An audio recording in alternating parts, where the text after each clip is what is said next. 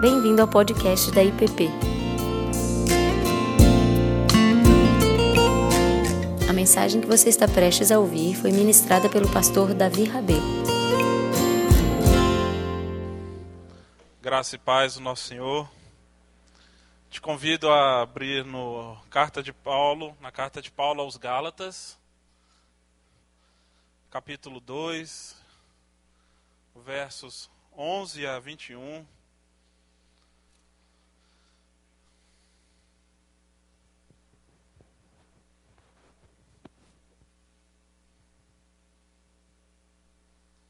Gálatas, capítulo 2, dos versos 11 a 21.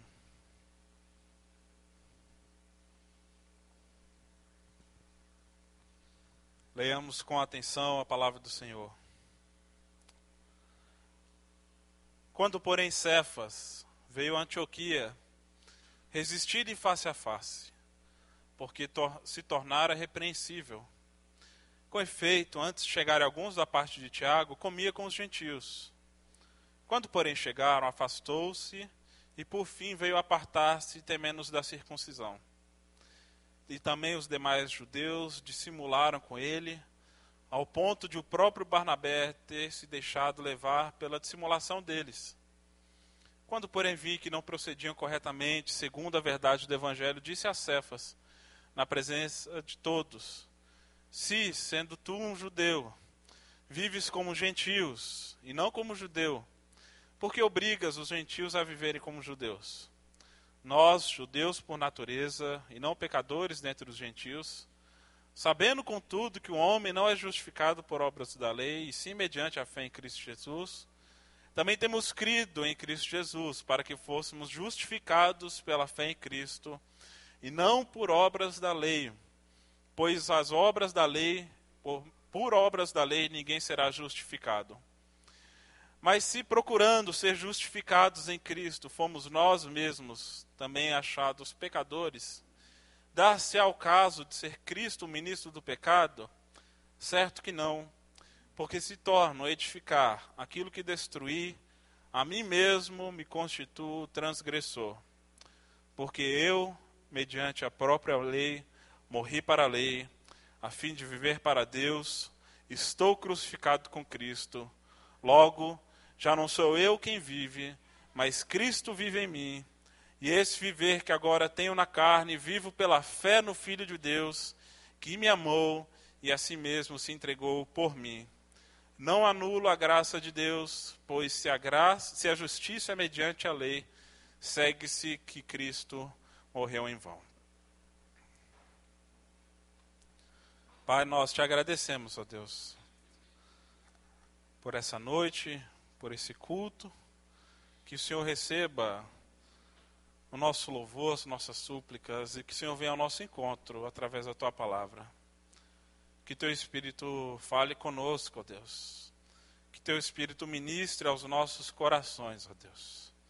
Nos transformando e nos fazendo livres, ó Deus, em ti, por causa do teu sacrifício em nosso favor. No nome de Cristo Jesus, que eu oro, Deus, e peço pela tua misericórdia, Deus. Amém.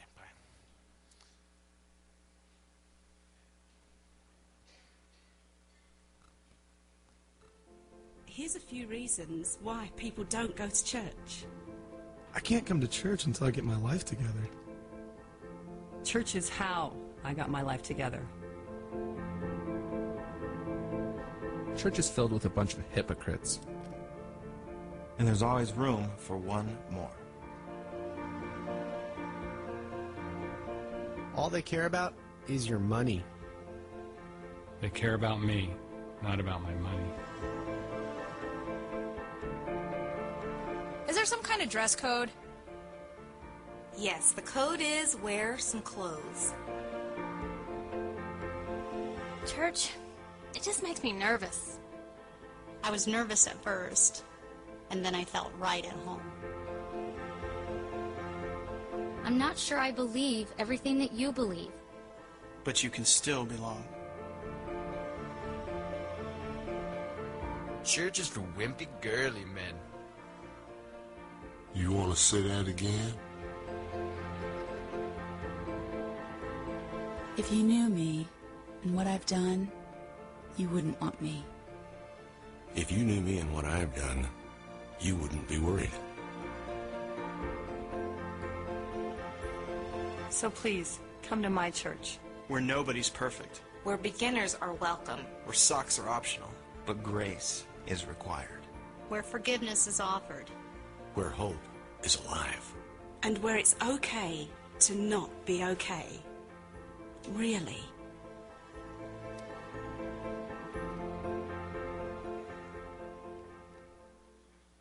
Esse vídeo foi produzido alguns anos atrás por uma igreja norte-americana e, como foi mostrado, ela apresenta alguns argumentos muito comuns que as pessoas utilizam para justificar o seu não envolvimento com uma vida comunitária, razões pelas quais as impedem de muitas vezes chegar até uma comunidade cristã ou que muitas vezes afasta e demonstra alguns ah, talvez algumas experiências negativas que elas tiveram ao longo da sua jornada, na sua busca espiritual.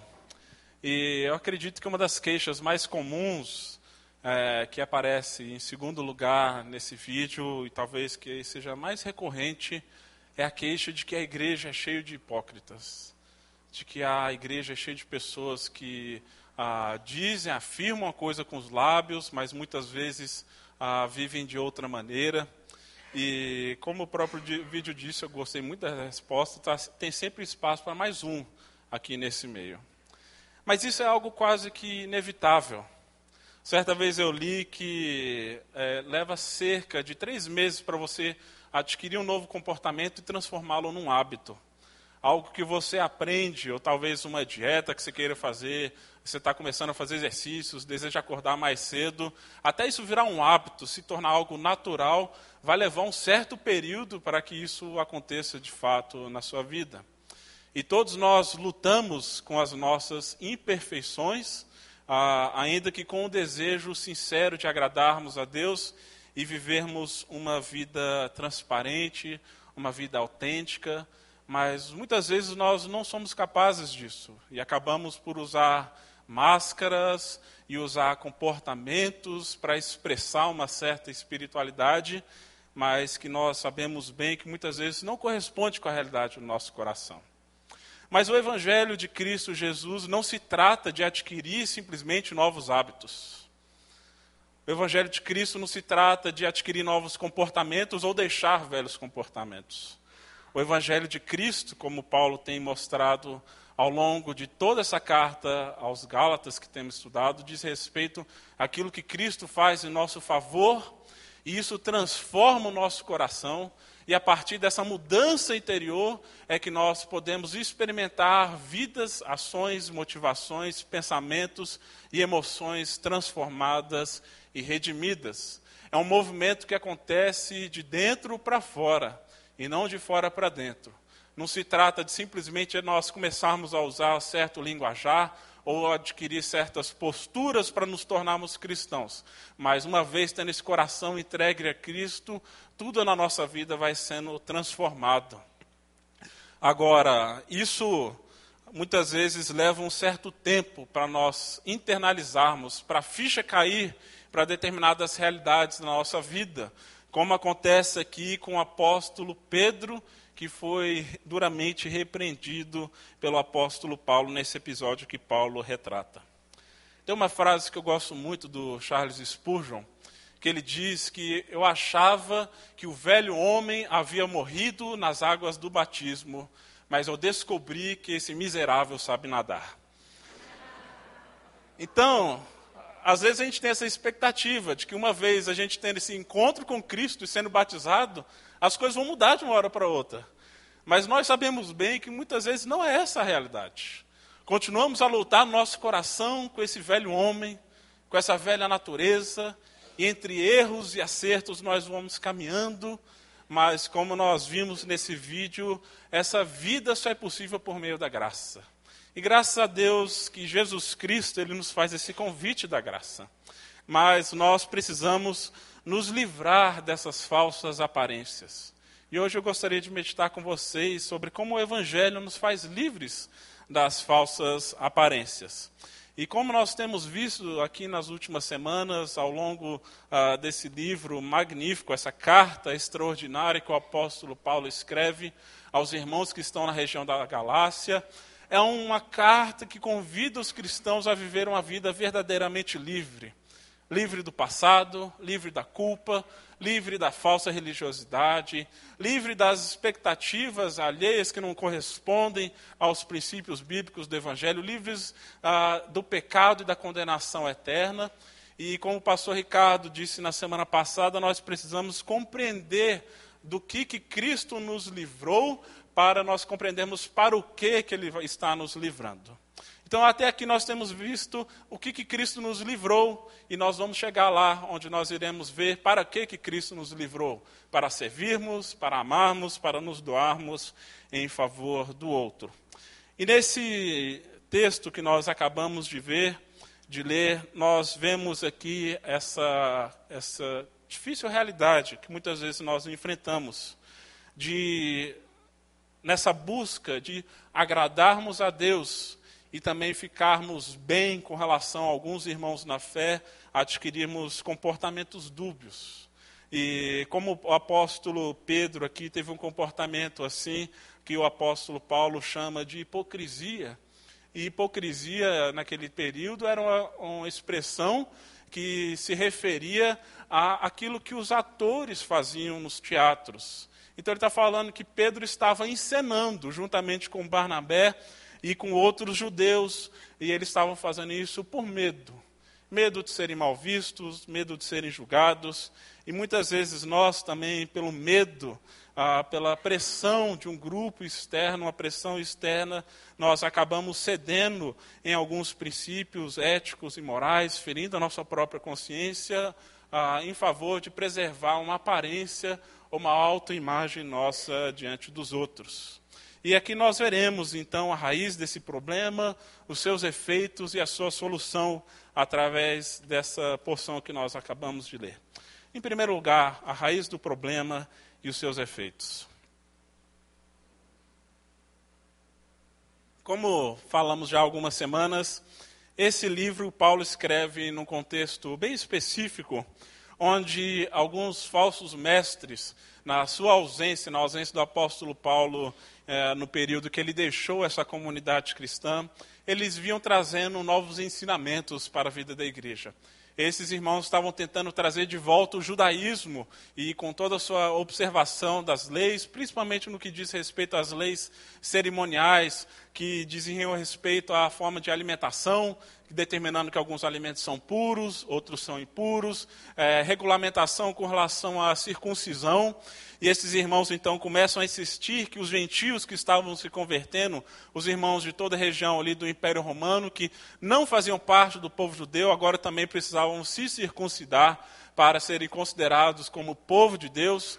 Ou seja, eles não bastava simplesmente a fé em Jesus, era necessário a, a, a, fé em Cristo e mais alguns comportamentos e algumas práticas. E Paulo vem mostrando para esses irmãos que eles estavam se afastando completamente do verdadeiro evangelho, porque o evangelho de Jesus diz respeito à nossa crença e à nossa confiança total naquilo que ele fez por nós, e nós não sendo em nada participantes dessa obra, a não ser recebê-la com fé, com gratidão e com esperança. Então a salvação é meritória totalmente dele, é mérito dele.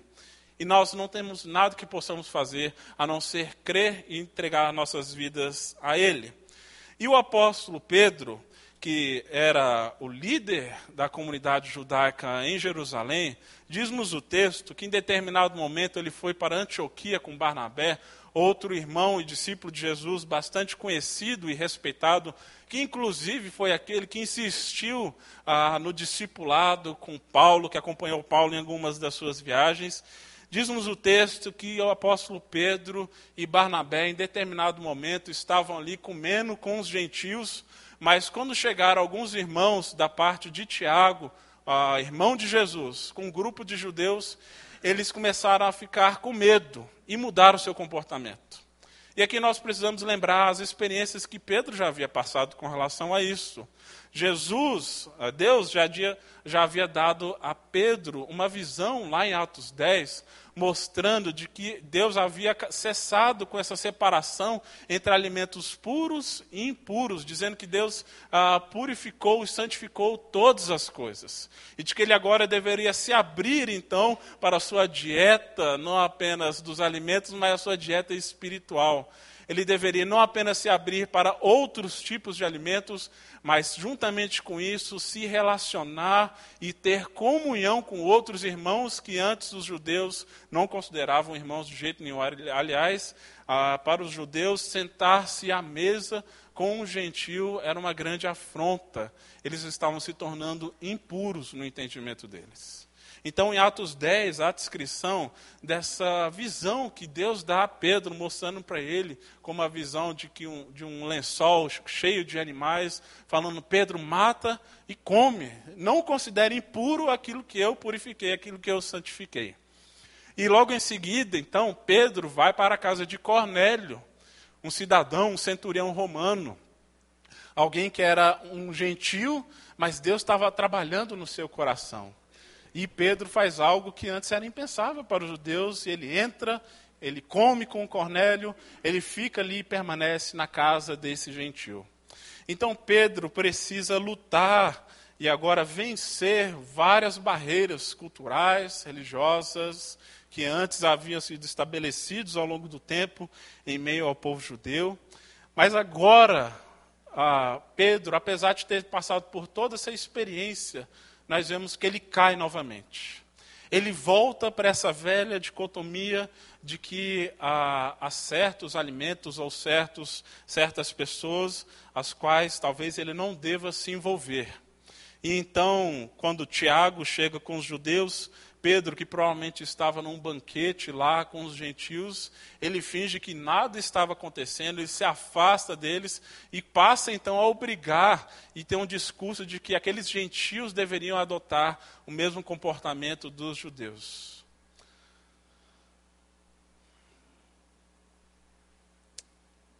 Talvez o preconceito de Pedro né, ainda tivesse bastante enraizado nele.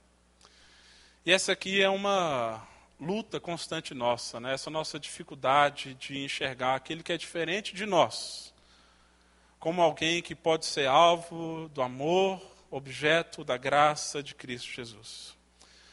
E quantos, nós, quantos de nós ainda lutamos com essa dificuldade de reconhecer o outro que está ao nosso lado? E às vezes nós podemos até sentar ao lado do banco da igreja, mas temos muita dificuldade de sentar à mesa com aquele que é diferente de nós. Talvez de uma origem cultural, de uma realidade social diferente, uma realidade econômica, outro nível intelectual ou acadêmico, outra perspectiva política que tem dividido igrejas. E muitas vezes nós, com a boca, afirmamos que somos um em Cristo Jesus, mas quando a coisa aperta, quando nós somos chamados para aprofundar nos relacionamentos, nós nos afastamos. E o problema de Pedro aqui não é simplesmente também do preconceito, talvez esse certo orgulho de querer preservar a sua autoimagem.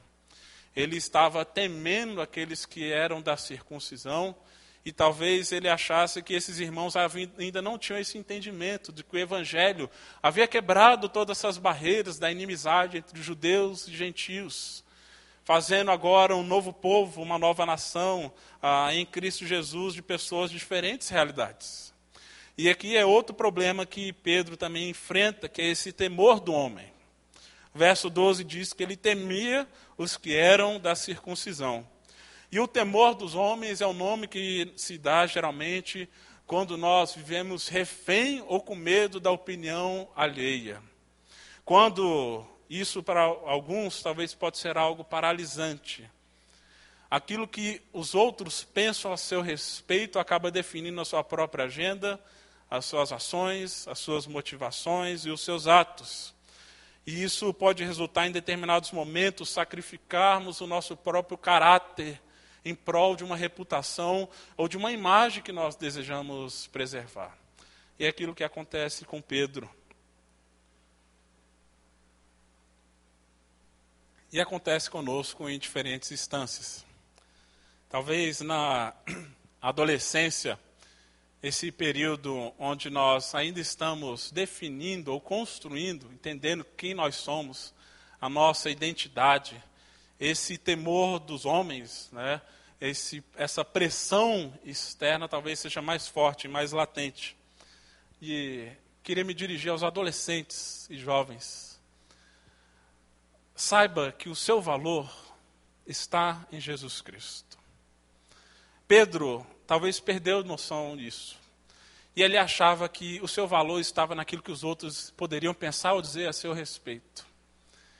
E quando nós não entendemos isso, a gente pode ser levado a negociar aquilo que é muito caro para nós: nossa consciência, nosso corpo, nossa sexualidade.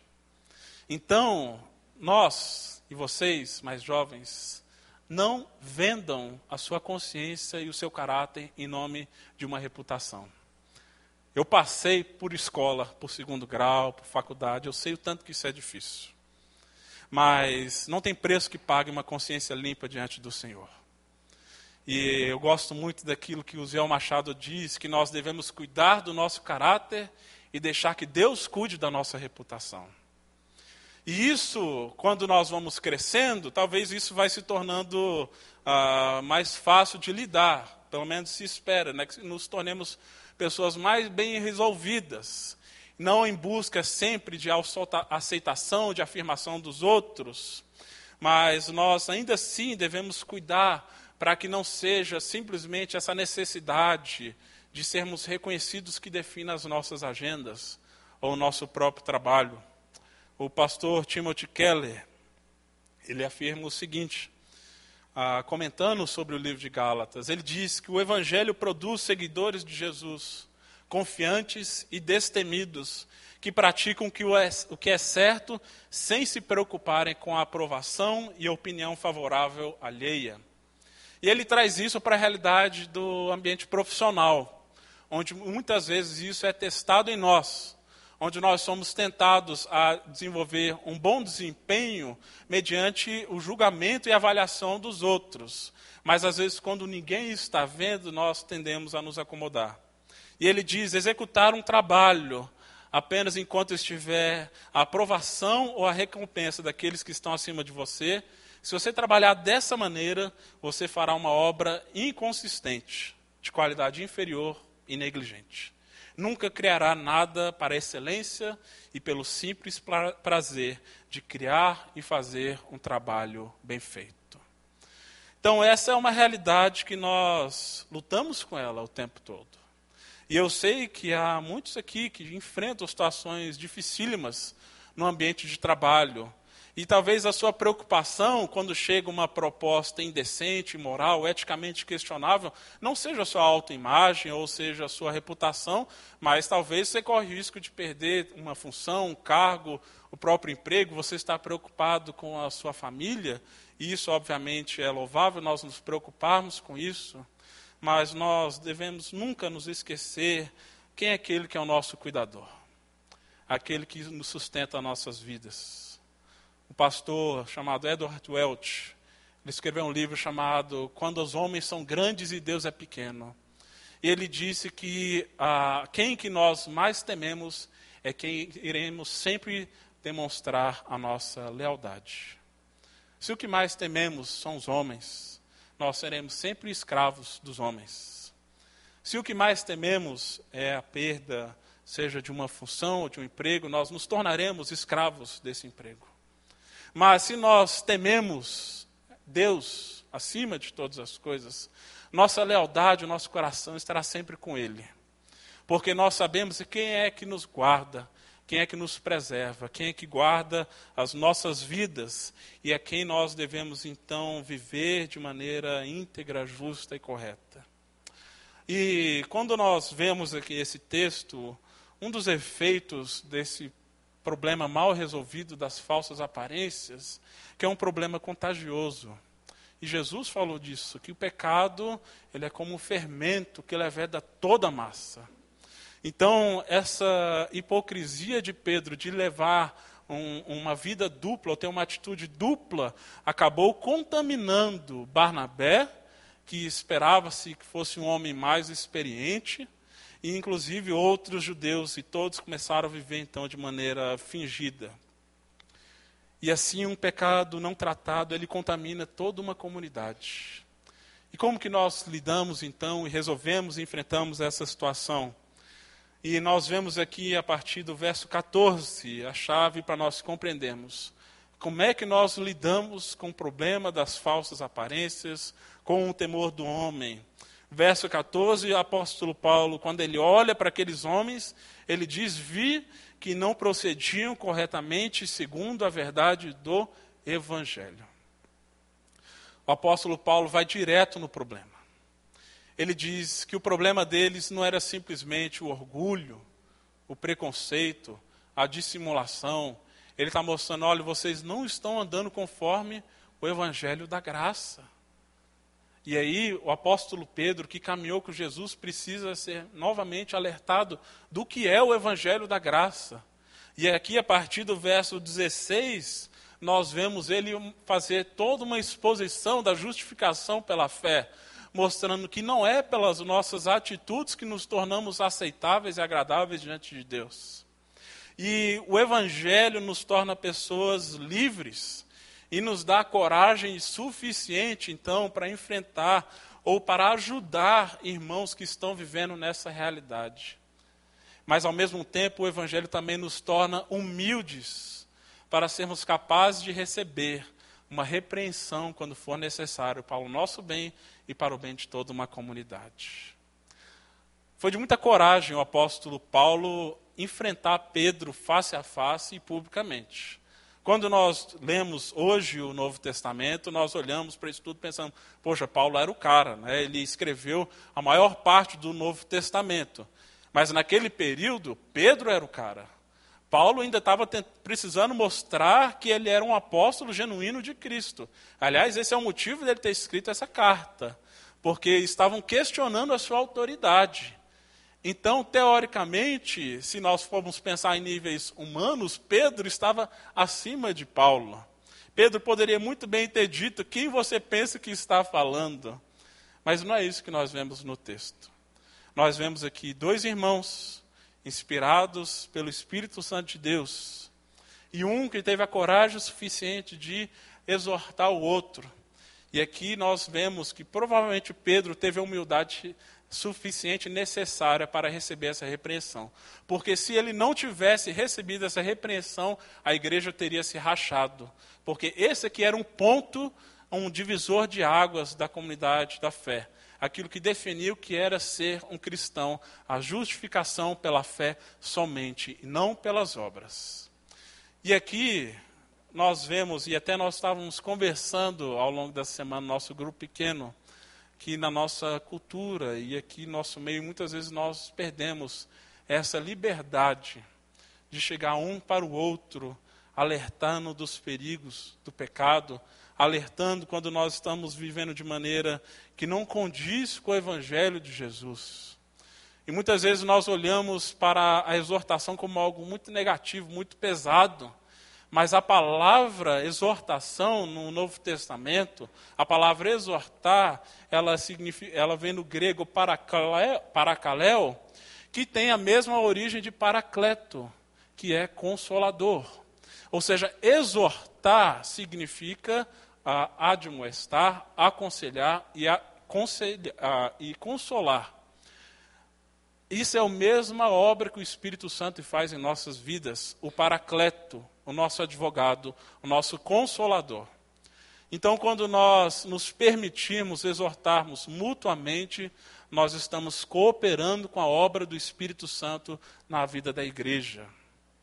Então, exortar não significa colocar o irmão para baixo, é dizer, vamos caminhar junto. Ninguém aqui é perfeito, eu vou orar por você. E aí, as, os pecados do meu irmão não é pedra para eu poder atirar, mas é motivo de ministração, de intercessão, é ministério nosso. E é assim que nós caminhamos então como igreja. E como que Pedro, ou como que Paulo exorta a Pedro e os demais, impondo simplesmente uma nova regra, falando que eles deveriam deixar de ser medrosos e covardes e hipócritas, Paulo lhes lembra da natureza do Evangelho. Verso 16, pode acompanhar comigo na Bíblia. Sabendo, contudo, que o homem não é justificado por obras da lei, e sim mediante a fé em Cristo. Também temos crido em Cristo Jesus para que fôssemos justificados pela fé em Cristo e não por obras da lei, pois por obras da lei ninguém será justificado. E aí, mais à frente, no verso 19, Paulo diz: Porque eu, mediante a própria lei, morri para a lei, a fim de viver para Deus, e estou crucificado com Cristo, logo já não sou eu quem vive, mas Cristo vive em mim. E esse viver que agora tenho na carne, vivo pela fé no Filho de Deus, que me amou e a si mesmo se entregou por mim. Paulo faz aqui de maneira muito sucinta uma descrição do que, que é o Evangelho de Jesus Cristo, apresentando a justificação pela fé. E eu peço que você tire da sua cabeça a ideia de que justificação pela fé é simplesmente um conceito teológico. Essa é a base da nossa salvação, é aquilo que nos dá a motivação para nós vivermos, para nós caminharmos, que muda todo o nosso ser e a nossa existência. Porque sermos justificados pela fé somente significa que nós somos aceitos apenas por crermos na, na vinda e na obra uh, expiatória de Jesus Cristo. De que nós fomos amados, acolhidos, aceitos por Deus e declarados justos, não por aquilo que nós fizemos, mas por aquilo que Ele realizou lá na cruz do Calvário. E Ele tem continuado essa obra em nossas vidas através do Seu Espírito. E então ser justificado pela fé significa de que eu agora já tenho uma nova reputação perante Deus. E quando Deus olha para a minha vida, olha para a sua vida, ele não está olhando simplesmente nós, falhos, pecadores, como somos, ele está olhando a nossa vida agora que está escondida em Cristo. Ele olha para nós como se tivéssemos sido perfeitamente obedientes, porque Cristo foi perfeitamente obediente. E aqui, como o apóstolo Paulo diz, nós morremos para a lei, nós morremos para nós mesmos, nós morremos para a nossa própria reputação e agora nós vivemos com base na reputação e a imagem de Cristo, não a nossa. Então nós não precisamos fingir ser algo que nós não somos, porque Cristo é que nos dá uma nova identidade. É que Cristo que nos estabelece e nos mostra qual é o nosso valor, que Ele se entregou por nós mesmo nós sendo, como diz Calvino, essa fábrica de ídolos. Nós temos uma fábrica de ídolos no nosso coração. Nosso coração é cheio de desejo enganoso. Isso nos leva muitas vezes a ter comportamentos reprováveis, mas quando Deus olha para nós, Ele não está vendo simplesmente esse homem, essa mulher pecadora, está vendo uma nova vida em Jesus. E se Pedro tivesse já compreendido isso com todas as suas implicações, ele não estava vivendo de maneira fingida. E nós também não precisamos viver de maneira fingida, porque nós sabemos a quem pertencemos, a quem nós devemos, então, viver e experimentar essa liberdade.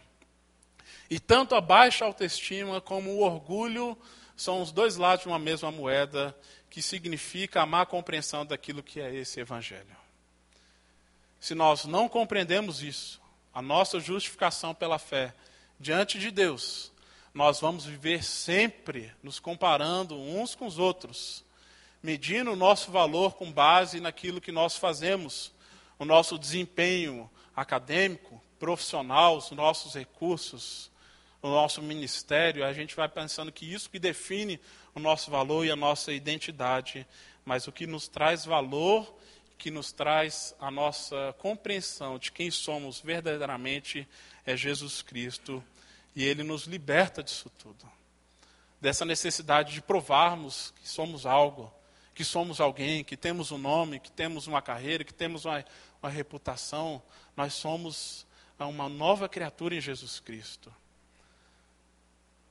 George Miller, que foi um missionário que nasceu na Prússia no século XIX, mas acabou desenvolvendo um, um ministério ali na região da Inglaterra, da Grã-Bretanha, ele foi responsável, segundo os seus biógrafos e segundo o que está constado na história, ele cuidou de mais de 10 mil órfãos.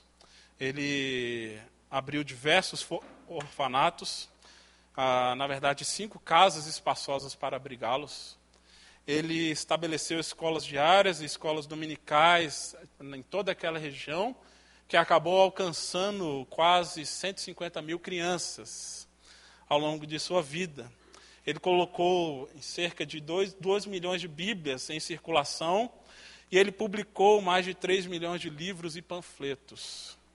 E um dos seus biógrafos, Pearson, calcula que ele recebeu e usou para o seu ministério cerca de 7,5 milhões de dólares, naquele período que calcula-se que hoje seria pelo menos três vezes mais do que esse valor. E aí perguntaram para ele que explicação ele daria para um ministério tão frutífero. Porque muitas vezes, quando nós pensamos, ah, ah, Paulo diz que nós devemos morrer para nós mesmos, a gente vai pensar que vamos viver uma vida anulada, uma vida acomodada, que ser justificado pela fé significa agora eu não preciso me preocupar em fazer mais nada, mas não. E veja o que esse homem diz quando ele foi explicar então a razão e o segredo daquilo que ele fez. E ele diz: Foi no dia em que eu morri. Morri totalmente. Morri para George Miller, suas opiniões e preferências, gostos e vontade. Morri para o mundo, sua aprovação ou censura. Morri para a aprovação ou culpa de qualquer um dos meus irmãos e amigos, e desde então eu tenho estudado somente para apresentar-me aprovado diante de Deus. Essa é a liberdade que Cristo nos chama. Morrer para nós mesmos não significa virar um zero à esquerda, ignorar a nossa personalidade, os nossos dons, mas significa morrer para tudo aquilo que nos aprisiona, tudo aquilo que nos impede de servir a Deus e servir o outro de maneira livre, sem ficar preocupado com aquilo que vão dizer. Isso não significa que a gente vai simplesmente ignorar os outros, mas nós daremos a eles, inclusive, a liberdade de nos repreender quando for necessário. E eu dou graças a Deus porque tenho uma esposa, irmãos, pastores e amigos também que servem de espelho para mim mostrando também as minhas imperfeições. E muitas vezes não é fácil ter de encará-las. Mas pelo Evangelho eu sei quem sou. Eu tenho uma nova identidade em Jesus. O que me define não é o que os outros dizem a meu respeito, é o Evangelho de Jesus Cristo que se encarnou, me amou, te amou, nos amou, para nos fazer livres. Livres para poder servir, livres para poder adorá-lo, vives para poder até mesmo abdicar de certos comportamentos, mas para que a glória de Deus seja exaltada no nosso meio. Você se vê livre diante do Senhor? Você se vê livre da aprovação dos outros? Ou vive refém ainda das críticas, das opiniões, daquilo que dizem a seu respeito? da sua reputação. Jesus nos chama para essa verdadeira liberdade, a sermos autênticos, verdadeiros, não perfeitos. Um dia vamos chegar lá. Mas enquanto nós caminhamos, nós vamos reconhecendo as nossas imperfeições, mas com essa certeza que Cristo nos ama e Ele nos faz livres. Vamos orar.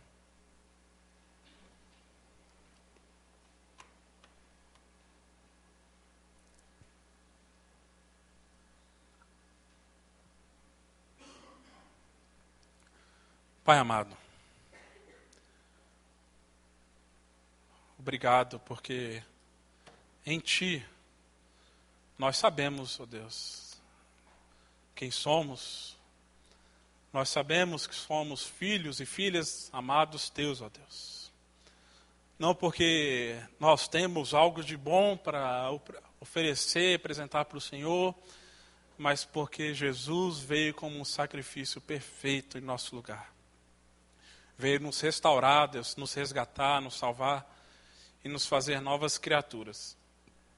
Que possamos viver então essa vida autêntica, livres das falsas aparências, Deus. livres da hipocrisia, Deus. Livres de viver uma vida dúbia, Deus.